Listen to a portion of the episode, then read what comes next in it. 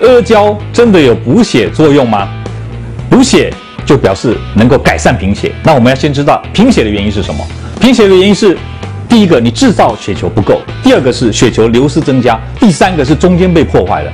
制造不够，你表示你缺少啊铁质，缺少维他命 B 十二，对不对？流失增加，表示你有啊失血，表示你啊可能女性的月经失血，男性的痔疮，或者是有胃溃疡在流血，这些地方导致失血增加，对不对？那破坏增加，在血液当中破坏增加，代代表你有免疫方面的问题啊，或者是有感染导致血的破裂了，或者是一些基因异常，这些原因导致你贫血，对吧？